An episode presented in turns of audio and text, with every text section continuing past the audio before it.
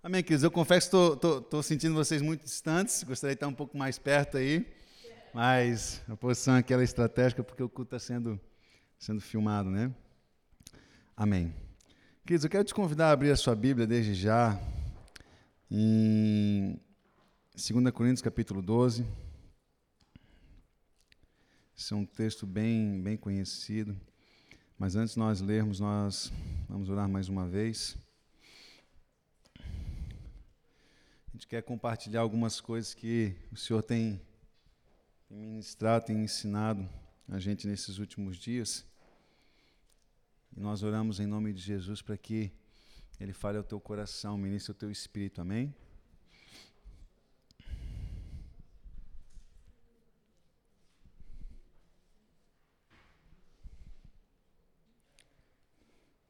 Você pode deixar aberto então a sua Bíblia em 2 Coríntios capítulo 12. Ali no versículo versículo 8, você pode deixar separadinho aí, nós vamos orar mais uma vez. Amém? Senhor Jesus, Pai, nós oramos para o Santo Espírito. Oramos para que as tuas palavras tenham vida nesse momento, são palavras de vida eterna. E nós oramos, Deus, para que elas venham ser avivadas, que elas venham tornar vida, papai, que nós venhamos vivê-las em nome de Jesus. Senhor, nós oramos para que os teus anjos, os teus arcanjos estejam guardando esse lugar, nos cercando. Também as crianças, Deus, que vão ser ministradas.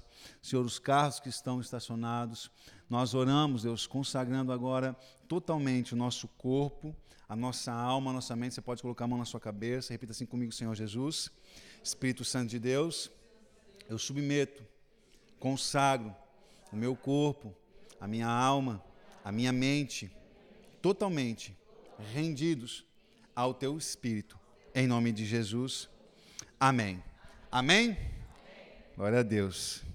Glória a Deus. Queridos, o texto é de 2 Coríntios capítulo 12, versículo 8, diz o seguinte: Por causa disto, três vezes pedi ao Senhor que o afastasse de mim.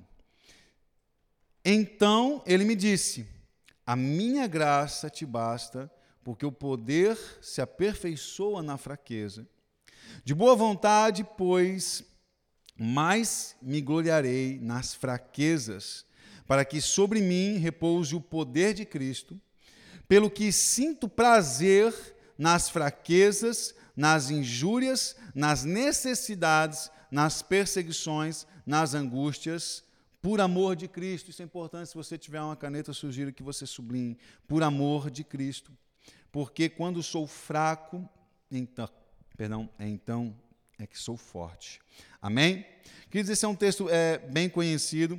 É, recentemente o Senhor me visitou, me marcou com esse texto, e, em um contexto onde que nós, como igreja, estamos vivendo um processo de envio, de intercessão pelos nossos irmãos que estão lá nas terras de Israel e Jerusalém. Como nós já falamos, nós estamos lá em espírito. Entenda que o seu, você é formado de corpo, alma e espírito. O seu espírito, apesar de estar é, é, fazer parte da sua constituição, ele é algo eterno e a palavra fala que nós travamos batalhas nas regiões celestiais, nas regiões espirituais. Significa que, ao mesmo tempo que os nossos irmãos estão lá em Israel, nós estamos aqui, nós fazemos parte de um corpo. E em espírito nós estamos ligados a Ele. E aquilo que eles estão vivendo lá, de certo modo nós estamos vivendo, e aquilo que nós estamos vivendo aqui, de certo modo eles estão vivendo. Então nós estamos provando disso, e o sucesso deles é o nosso sucesso. A perda deles são as nossas perdas. As vitórias deles são as nossas vitórias. Isso é um corpo. Amém? E nesses dias, esses dias que antecederam essa missão, nós tivemos muitas lutas e eu sei que isso não se restringiu apenas àqueles que estão lá fisicamente. Quantos aqui estão passando por lutas e por testes e provações? Eu posso levantar também, não seja sincero, por favor. Levante sua mão bem alta, só para saber se eu sou o único. Não, não sou o único. Isso me conforta. Amém. Queridos, isso me conforta e me deixa aliviado, porque é melhor você passar por uma, uma prova junto que sozinho. Mas a verdade é, querido, que nós somos constantemente testados. E quando nós estamos prestes a, a conquistar algo grandioso, as provas elas aumentam. As dificuldades aumentam o nível. E nós temos provado nisso nesses dias. No domingo passado, né, nós compartilhamos uma palavra, acredito que foi compartilhada aqui também, a palavra do Shabbat de 2000 e anotei aqui, não sei se 2016, o nono Shabbat, onde o Senhor falava sobre odres, as lágrimas guardadas no, nos odres. Salmo 56, versículo, versículo 8. Senhor, guardaste as minhas lágrimas nos, nos, nos teus odres. E ali o Senhor ministrou à igreja, o Senhor mostrou à igreja que os, as nossas lágrimas, ou seja, aquilo que resultou de uma angústia, de uma aflição, são colhidas e guardadas pelo Senhor em um lugar específico, de modo que haverá uma fermentação e aquelas lágrimas, elas resultarão, elas se tornarão em algo que trará alegria, semelhante ao vinho. O vinho, ele passa por esse processo, ora como fruta, colocado em um lagar, pisado, esmagado, moído, como eu e você muitas vezes somos, para que se extraia algo de valor. Mas isso não é suficiente, é necessário passar por um processo de fermentação, aonde então ele se tornará um líquido que trará alegria, um líquido que será sinônimo de alegria. Você pode confessar, meu irmão. Todos nós aqui já pecamos. Eu já recebi um porre de vinho. O meu primeiro porre, ainda quando adolescente, foi de vinho. E prometi, como muito aqui, nunca mais vou beber. E a gente fica alegre. A Bíblia fala, a palavra fala, que o vinho é a alegria do homem.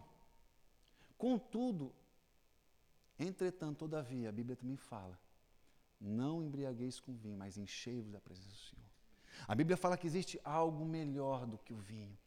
E nós sabemos que é o Espírito Santo de Deus. Sermos cheios, embriagados do Santo Espírito de Deus.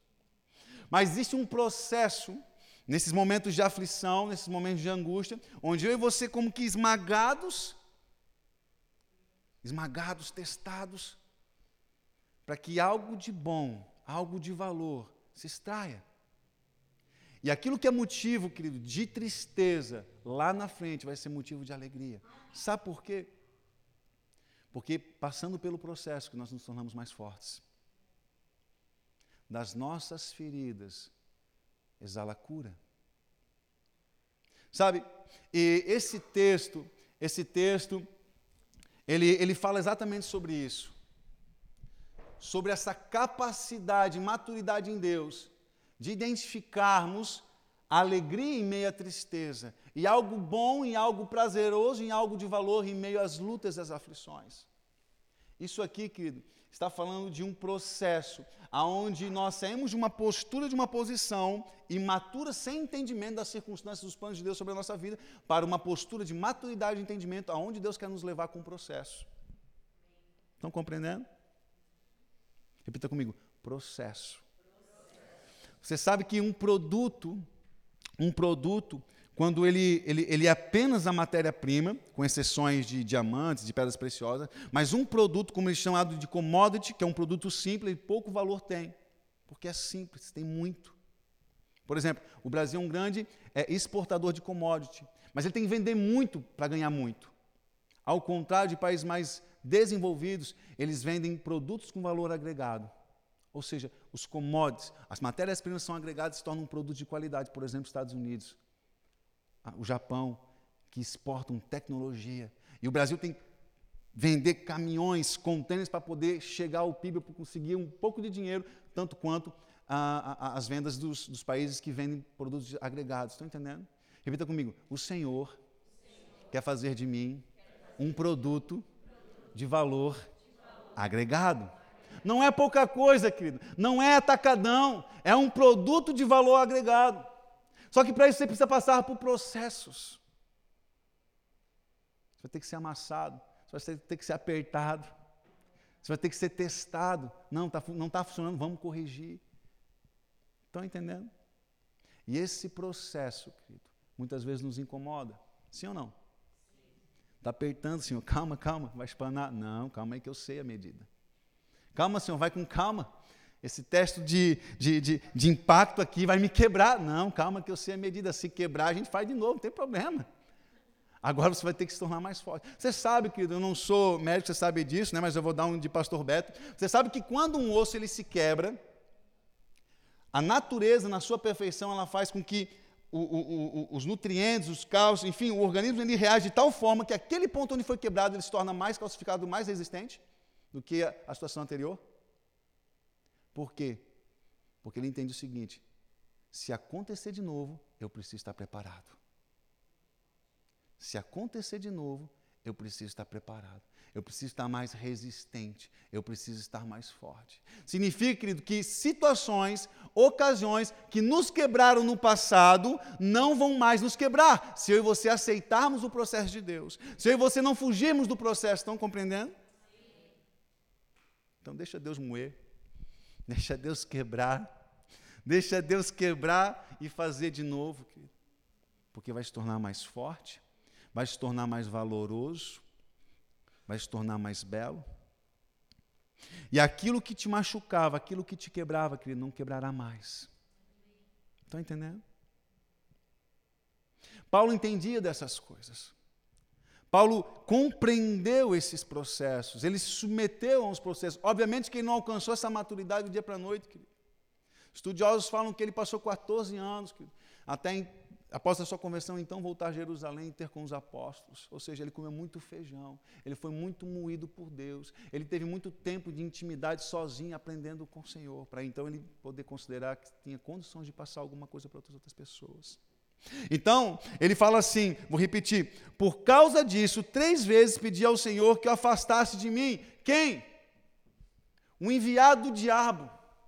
Aqui Paulo identifica um enviado do diabo que os bofetava que lembrava dele: ei, calma aí, Paulo, você não é Deus, você é um instrumento de Deus, você é um mero vaso de barro. Eu preciso te colocar no seu lugar para você entender que você não é Deus. Por quê? Porque o Senhor conhece o meu e o seu coração e sabe da propensão que nós temos de tomar o lugar de Satanás, onde nós queremos ser adorados como Deus. Estamos falando de algo chamado orgulho, soberba. Então, Deus entendendo o coração do homem, e, e, e, especialmente nessa situação, o coração de Paulo, falou assim: calma aí, Paulo, que eu vou falar, vou, vou te mandar algo que, em primeiro momento, você não vai entender, mas é para o teu bem. Talvez nesse momento você esteja aqui com espada na mão, enfrentando e gladiando com o diabo. Mas entenda que o diabo nada mais é do que um instrumento nas mãos de Deus, uma ferramenta na mão de Deus para que eu e você nos tornássemos melhor. Paulo ele começou a compreender isso até o momento que ele chegou. E ele falou: Por três vezes, Senhor, orei, afasta de mim, eu não preciso. Como se fala, eu não preciso disso, alivia minha barra, Deus. E Deus falando: Não vamos tocar nesse assunto, você precisa. Deu. Alguns entendem que era uma enfermidade, outros entendem que era um pecado. Eu, particularmente, é, sigo a linha da enfermidade. Não entendo que Paulo tinha um pecado consciente e constante na vida dele, mas se tratava de uma enfermidade que lembrava ele que ele era um ser humano, feito de carne, mortal. Sabe? Mas olha o resultado desse processo de entendimento que Paulo alcançou, aonde que o Senhor fala assim no versículo 9, então ele me disse, ou seja, após orar por três vezes, Senhor, afasta de mim isso aí, o Senhor responde, então ele me disse, dois pontos, a minha graça te basta, porque o poder se aperfeiçoa na fraqueza. Quando nós olhamos isso superficialmente, que nós encontramos nexo nenhum algum. Como que o poder se aperfeiçoa na fraqueza? Não faz sentido. Mas quando nós estudamos a vida de Paulo e nós entendemos aquilo que ele passou, querido, nós entendemos que o Paulo, que no início da sua jornada caminhada com Jesus Cristo, se considerava é, é, é, apóstolo sem nada a perder ou não ter nada menos do que os demais apóstolos, no final da sua jornada ele se considera o pior dos pecadores. Ele entendeu o mecanismo do reino dos céus, aonde aquele que serve é o maior, aquele que perde ganha, aquele que dá recebe, aquele que morre vive. Esse é o mecanismo do reino eterno. É totalmente oposto do natural. Aonde que os mais fracos se tornam os mais fortes? No reino dos céus aonde nós nos submetemos, aonde nós nos quebrantamos, aonde nos tornamos vulneráveis diante de Deus. É nesse momento que nós nos tornamos os homens e mulheres mais poderosos da face da terra. Enquanto nós mantemos uma postura de peito estufado, entendendo que sabemos e podemos alguma coisa, querido, é que nós somos fracos aos olhos de Deus. Mas nos tornamos fortes quando nós estamos prostrados e rendidos, totalmente dependentes dEle. E esse lugar de vulnerabilidade, querido, é um lugar que muitas vezes nos dá medo. Porque nos coloca em um lugar onde nós perdemos o controle. E isso por vezes nos dá medo. Eu não posso me expor, porque eu não sei o que vai ser da minha vida. Senhor, não, eu tenho que ter o controle da minha vida. Eu tenho que decidir para onde que eu vou. Eu tenho que controlar o, o valor que tem na minha conta. Eu tenho que controlar as pessoas que estão ao meu redor. E isso nos dá uma falsa sensação de segurança. E nós achamos que nós nos tornamos fortes, nós nos, nos sentimos seguros dessa forma, quando na verdade não somos. Mas quando nós nos prostramos, nos rendemos, nos humilhamos, Senhor, faz de mim o que o Senhor quiser. Me leva aonde o Senhor quiser. É nesse momento que nós nos tornamos fortes aos olhos de Deus, porque nós damos liberdade para o Senhor ministrar na nossa vida e agir na nossa vida. Ele fala assim: de boa vontade, pois mais me gloriarei nas fraquezas, para que sobre mim repouse o poder de Cristo. Querido, você já viu uma pomba repousar em uma pessoa agitada? Você já viu uma pomba repousar em um pitbull doido? Você já viu uma pomba repousar em um, um, um touro de montaria? Sim ou não? Não se vê isso. Não tem condições de repousar. Agora, quando a pomba vê algo manso, quieto, então ela se sente segura para poder repousar. É o ambiente onde eu posso repousar. O que o Senhor está falando aqui? Ei, eu preciso que você pare e se submeta para mim poder repousar com o meu poder. Sabe criança pequena? Que não quer parar quieto para levar a devida surra que ela merece? E fica sacudindo e fica sambando aqui. Ô oh, mãe, isso é, é, é gato e rato na cozinha. Até que a mãe pega e mobiliza. Para! A minha mãe tinha uma técnica, ela falava assim: se não parar, vai apanhar mais. Essa técnica não falhava. Então nós parávamos e assum, assumíamos, mãe. Pode repousar a repa. Pode, pode dar-lhe. Porque vai ser mais rápido. Entendeu? Repousa o poder de Deus na tua mão aí. Entendeu? Então ela vinha com poder corretivo. E quando não parar, está entendendo? Não tem como Deus agir. Então nós temos que nos submetermos e parar. E Paulo entendia isso, para que sobre mim repouse o poder de Cristo. Pelo que sinto prazer nas fraquezas, nas injúrias, nas necessidades, nas perseguições, nas angústias. Queridos, preste atenção. Nós estamos falando de uma pessoa que alcançou uma maturidade em Cristo, que passou a ter prazer em, em coisas que são sinônimos de desgraça, de dor, de, de, de tristeza. Olha que inversão. Mais uma vez, o princípio do reino dos céus, que é o inverso desse mundo. Entenda isso. O menor é o maior. Aquele que morre, vive. O que perde, ganha. Entenda isso. Essa é a dinâmica, esse é o mecanismo. Então, Paulo entendeu que era prazeroso passar por injúrias, era prazeroso passar por necessidades, era prazeroso passar por perseguições, era prazeroso passar por angústia. Mas esse prazer, que não se trata de ter um prazer, não, só agora eu vou ter, como diz aí o, os outros do mundo, é um masoquista que tem prazer no, na dor. Esse prazer, ele tem uma ele tem um sentido, uma palavra grega que fala assim: eu aprovo, eu necessito, me faz bem. Então, quando ele se encontrava, se deparava com uma situação que ia trazer angústia, Paulo não saía correndo, falou assim: Deus, é isso que eu tenho, vamos jogar de cabeça.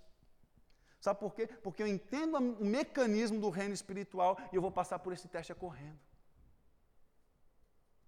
Ou você acha, ou você pensa que o Senhor permitiu o povo de Israel passar por deserto simplesmente porque era o único lugar que eles poderiam passar até alcançar a terra prometida. Não, Deus não perde tempo e nada é por um acaso.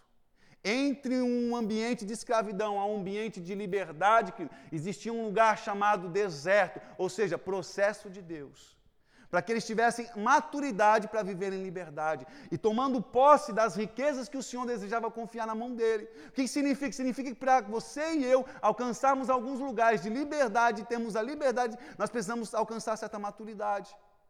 Para o Senhor poder confiar certas riquezas na minha mão e na sua mão, eu e você precisamos passar por um processo que nos dê maturidade. Repita comigo: deserto. deserto. lugar de angústia, lugar de sofrimento, lugar de necessidade, lugar de escassez. É bom para você? Eu aprendi que esse lugar é bom, não para passar a vida toda, mas para passar um processo. Então Deus poder confiar aquilo que Ele deseja me confiar. A questão é, querido, que nesse lugar nós podemos fugir quando nós bem entendemos. Porque o nosso Deus é um Deus que tirou o povo de Israel para a liberdade, não para a prisão.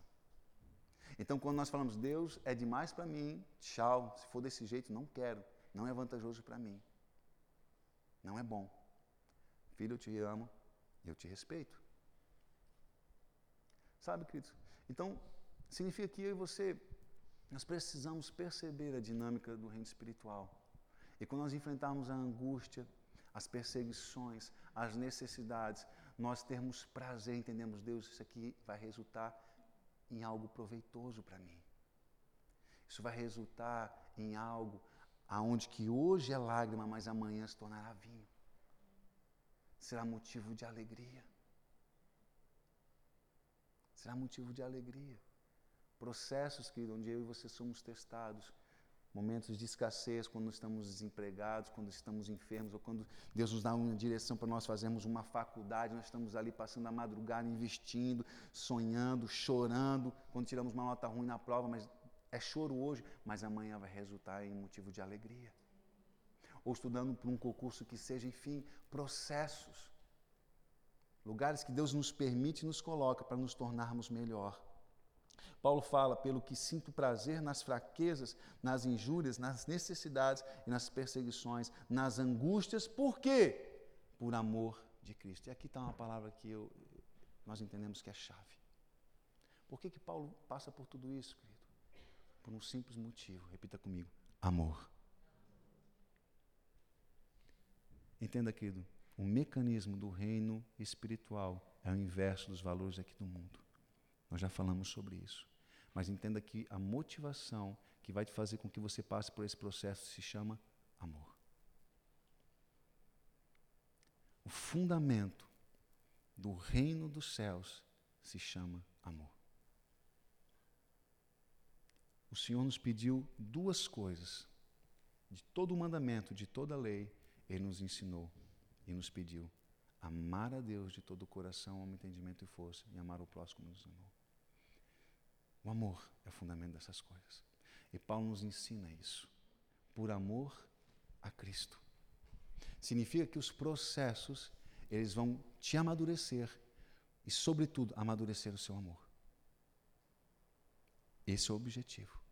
E se você for uma pessoa inteligente, sabe espiritualmente falando, você vai pegar o pum. Senhor, entendi. Captei a vossa mensagem, querido mestre. Eu entendi. Então eu vou corresponder. O que, que significa? Significa que Paulo, em meio às angústias, em meio às aflições, às meias necessidades, Senhor, eu vou expressar o meu amor. Senhor, essa situação faz com que eu te ame mais. Você ficou doido, Paulo? Que loucura é essa? É isso. Nós temos falado, repetido, que, que Deus ensinou os mandamentos, deu os mandamentos ao povo de Israel em meio ao deserto. O maior desejo de Deus ao povo de Israel era que eles aprendessem a amar a Ele no deserto, ou seja, em uma circunstância, um ambiente ao contrário ao nosso entendimento de, de amor. O nosso entendimento de amor natural é se eu sou abraçado, se eu sou acolhido, se eu ganho aquilo que eu quero, eu sou amado. Se me é negado algo que eu tenho desejado, é sinal que eu não sou amado. Isso não é verdade. Isso não é verdade. Sabe, queridos, eu, nós temos tido a oportunidade de visitar uma, uma família lá em Blumenau. E essa, essa família já faz um ano que nós temos é, algumas vezes visitado eles. E é, é um casal e eles têm um menino chamado Luan, de sete anos. E esse, esse, esse jovem, esse jovem, ele está passando por um tratamento muito severo de tratamento contra o câncer, né, de quimioterapia, de radioterapia. E a situação toda tem ministrado o meu coração, tem ministrado os pais dele. E nós, como igreja, temos sido ministrados com essa situação. Por quê? Porque nós percebemos o processo de cura de Deus nessa família através de uma situação adversa, através de uma situação de enfermidade. E recentemente nós estávamos lá e nós podemos ver o, o, o, o Luan adorando ao Senhor com tudo o que ele tinha. Cansado, sobrecarregado, porque é o final do processo, e foi a parte que ele mais sentiu do processo. Até então ele estava reagindo bem, mas o final do processo pegou ele de tal forma que, que mexeu com ele, mexeu com os pais. E recentemente nós estávamos lá adorando ao Senhor e ele expressou uma adoração, querido, que eu, eu tenho certeza que o Senhor estava em nosso meio e aquela adoração tocou o coração de Deus. A voz dele era baixinha, mas eu sabia que ele estava fazendo o seu melhor para o Senhor. E eu imagino Deus do lado dele olhando. Isso me quebra. É essa adoração. Uma adoração que, que, que vai além das suas condições físicas. Uma adoração que não se, não se submete à condição física, mas sim ao amor que te conduz a uma verdadeira adoração, adoração em espírito e em verdade. E esse menino, mexido por toda essa situação, até então embarcando na fé dos pais, porque são homem e mulher apegados à palavra de Deus, de fé. Mas nessa última fase, ele foi mexido, ele foi tocado, e a mãe dele testemunhou, falou assim: Pastor, nessa última fase, Deus mexeu com ele de uma forma diferente. A oração dele está diferente.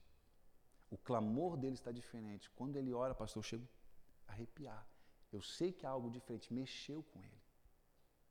E recentemente o pai dele, o pai dele estava enfermo, teve uma onda de virose, né, nesses dias o pai dele pegou uma virose, vomitando e mal, com febre, e ele naquela condição, debilitado em função da quimioterapia, chegou o pai, eu vou orar por você, pai.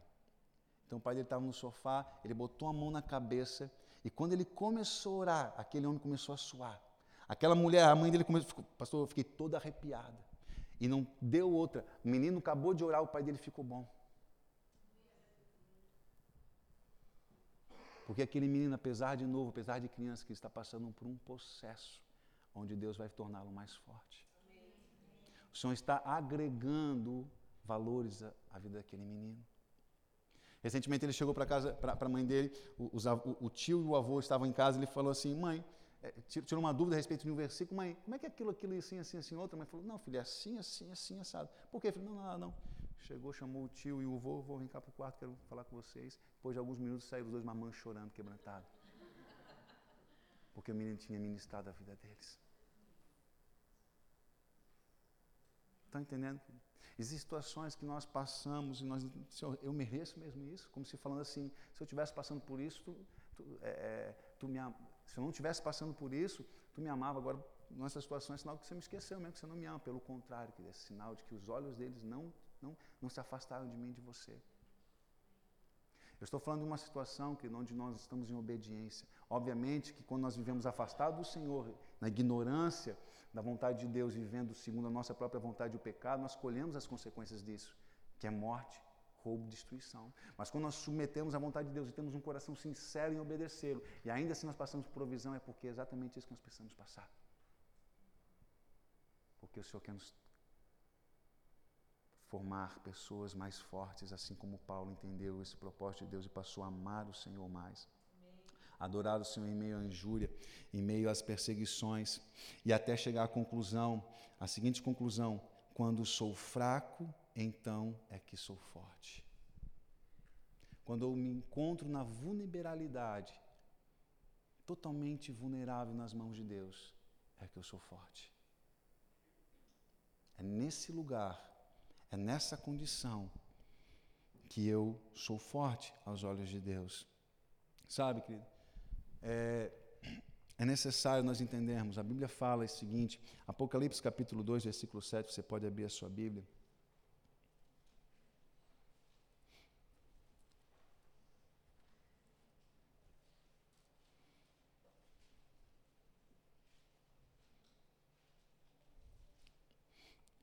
2, versículo 7.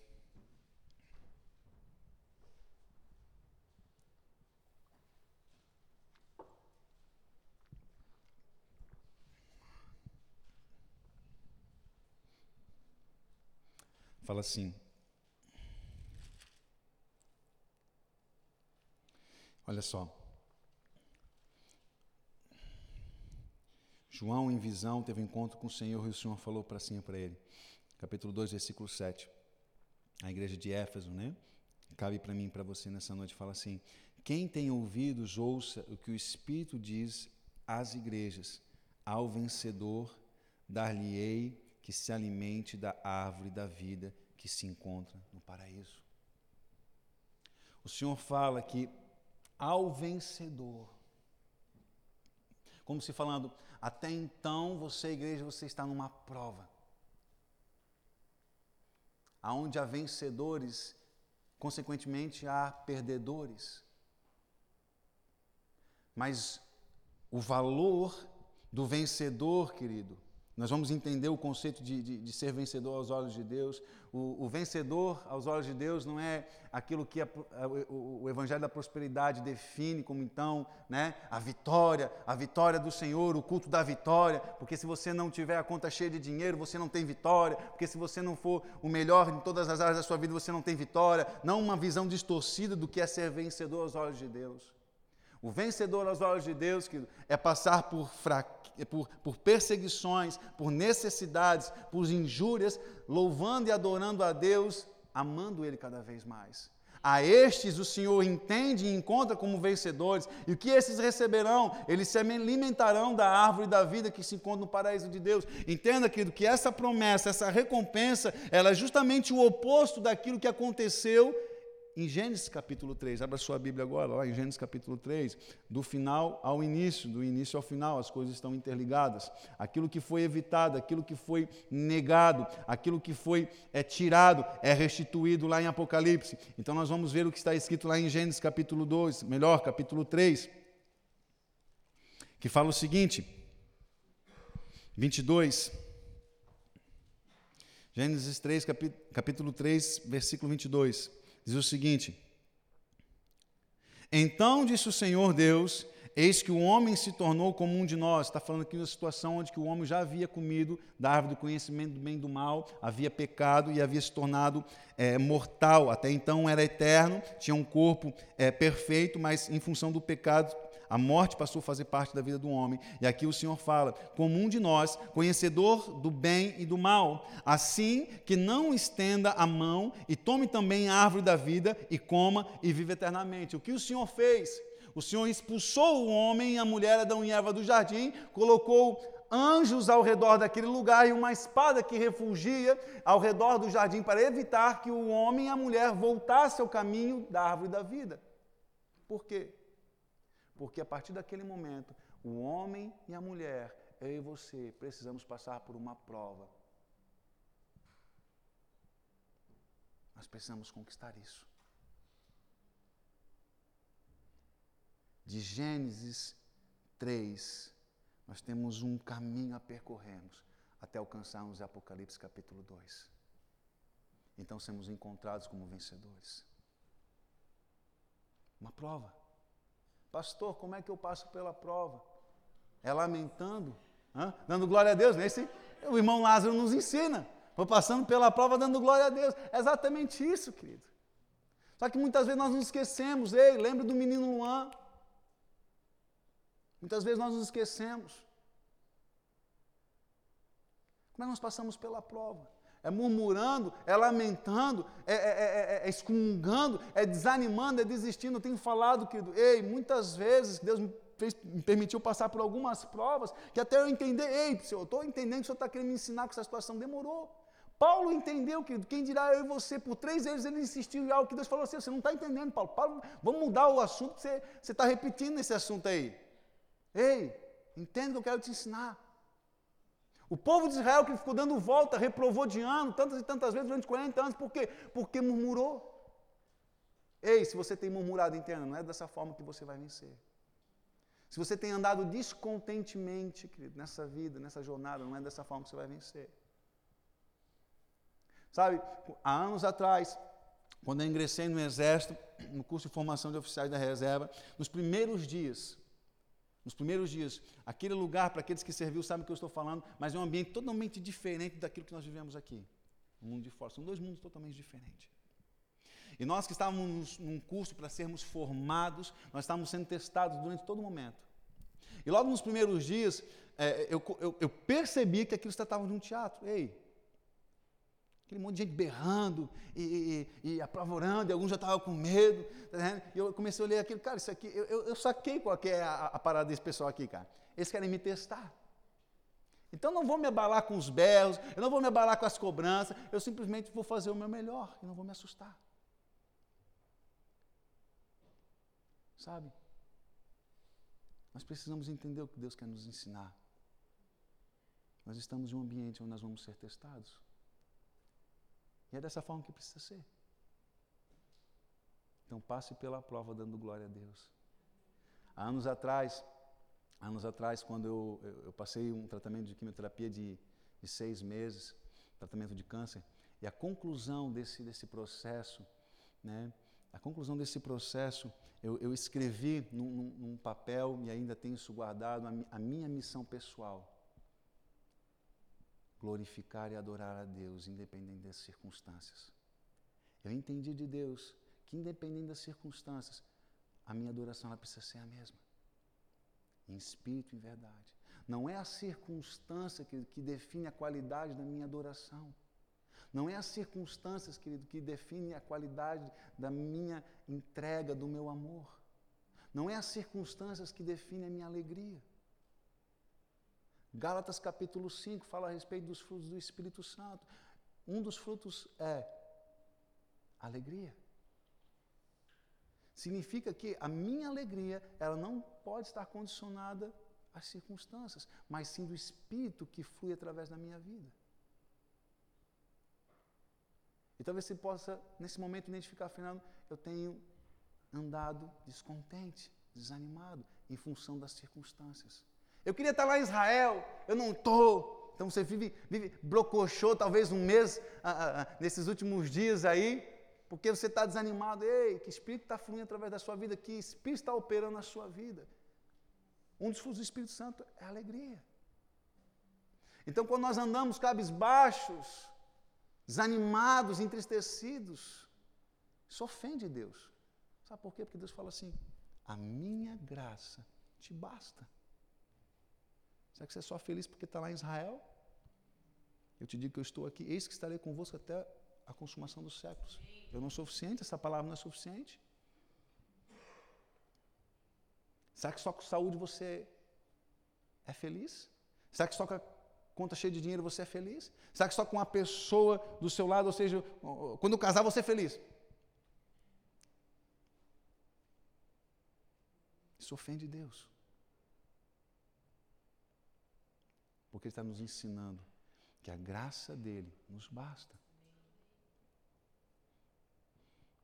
Deus deseja, querido, que eu e você tenhamos a maturidade como Paulo alcançou. De em meio a perseguições, em meio às angústias, em meio às necessidades, adorar a Deus, exaltar a Deus. É dessa forma que os vencedores serão encontrados. É dessa forma que o Senhor faz a separação entre os vencedores e aqueles que não entenderam a mecanismo do reino aqueles que não entenderam o teste. Ande, diz, querido, contramão aos valores desse mundo. Ande o caminho do céu, o caminho da árvore da vida. Ei, ande nesse caminho. O caminho da árvore da vida. Caminho da árvore da vida que é uma pessoa chamada Jesus Cristo. Fique de pé.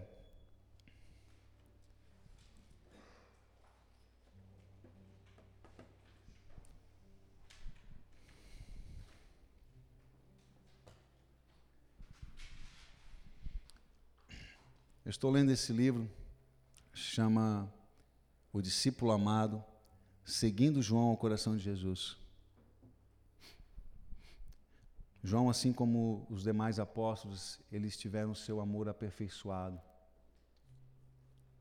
Através das provas, das perseguições, eles tiveram um amor ao Senhor Jesus aperfeiçoado. ao ponto de, de João entender que a sua maior característica, aquilo que mais o definia era o amor de Jesus para com ele. Eu sou o discípulo amado. Sabe, queridos, eu entendo que aquilo que o Senhor mais deseja no meu coração, do seu coração, é aceitarmos, é crermos, vivermos como pessoas que realmente são amadas pelo Senhor. Porque então nós teremos condição de amá-lo de todo o coração, alma, entendimento e força, e amá-lo como ele nos amou. Eu tenho dedicado os meus dias e esses últimos anos, querida, a conhecer essa pessoa chamada amor. E obviamente que existe muito ainda a aprender, a conhecer, mas eu quero te convidar a percorrer esse caminho sobre modo excelente. Amar o Senhor independente da circunstância, independente do saldo da sua conta, independente da condição do seu corpo, independente da bênção não vir. Faça do amor dele a sua maior bênção. Faça do amor dele a sua maior bênção.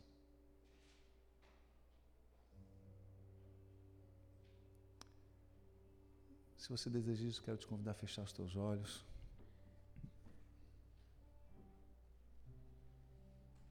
Se você quiser vir à frente, fique à vontade.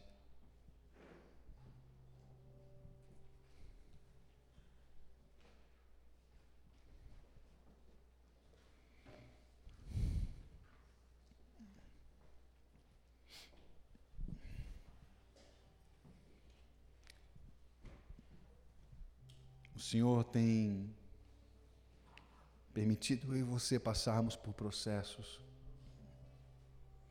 porque Ele quer agregar valor na sua vida. Ele quer te tornar uma mulher mais valorosa. Eu não tenho dúvida que a mulher virtuosa de Provérbios 28 passou por processo. O Senhor quer colocar virtudes na tua vida. O Senhor quer te transformar um homem, uma mulher de valor. Mas para isso Ele vai apertar, Ele vai pressionar, Ele vai moldar.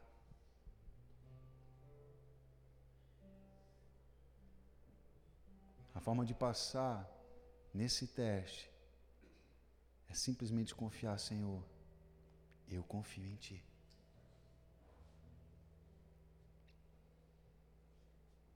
confio no teu amor sobre a minha vida. Não é porque está doendo agora que o Senhor não me ama. Não é porque eu não tenho aquilo que eu espero agora que o Senhor esqueceu de mim e não me ama. Muito pelo contrário. O Senhor me ama ao ponto de me entregar na hora certa.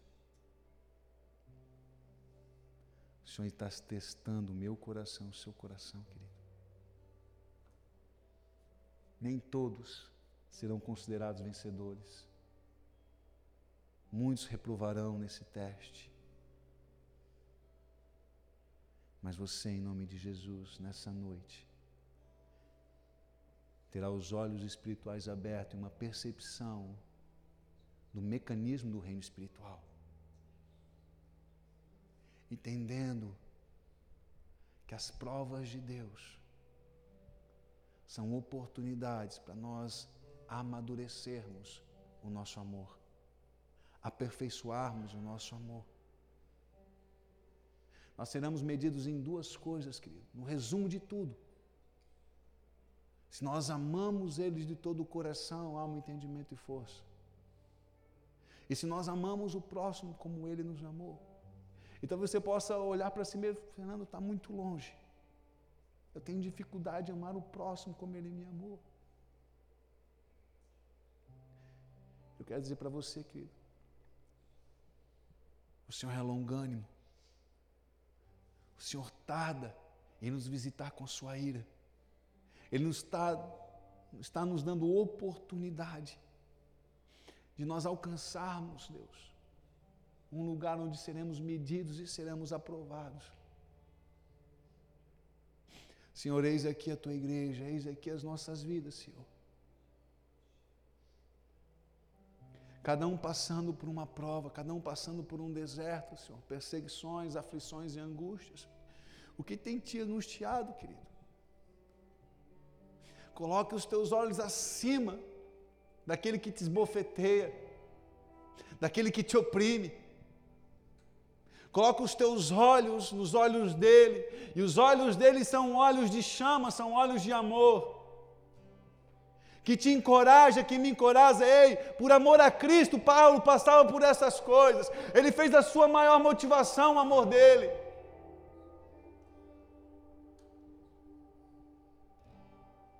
O amor dele faz com que as angústias sejam motivos de prazer.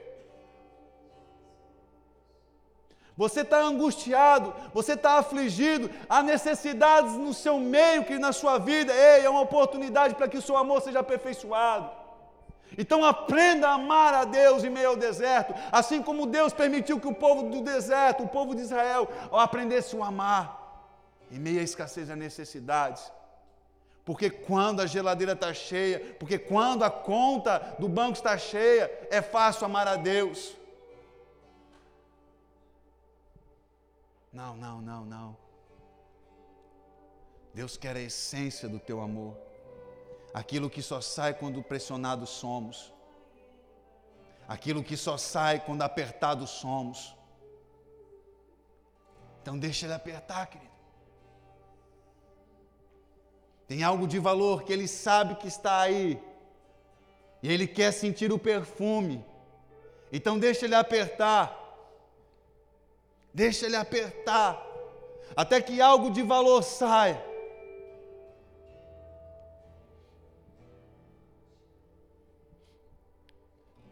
Lágrimas se tornarão motivos de alegria.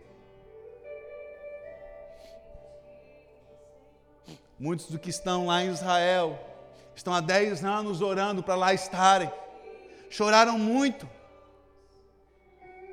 perseveraram muito, e lá estão. Senhor, aperfeiçoa o nosso amor.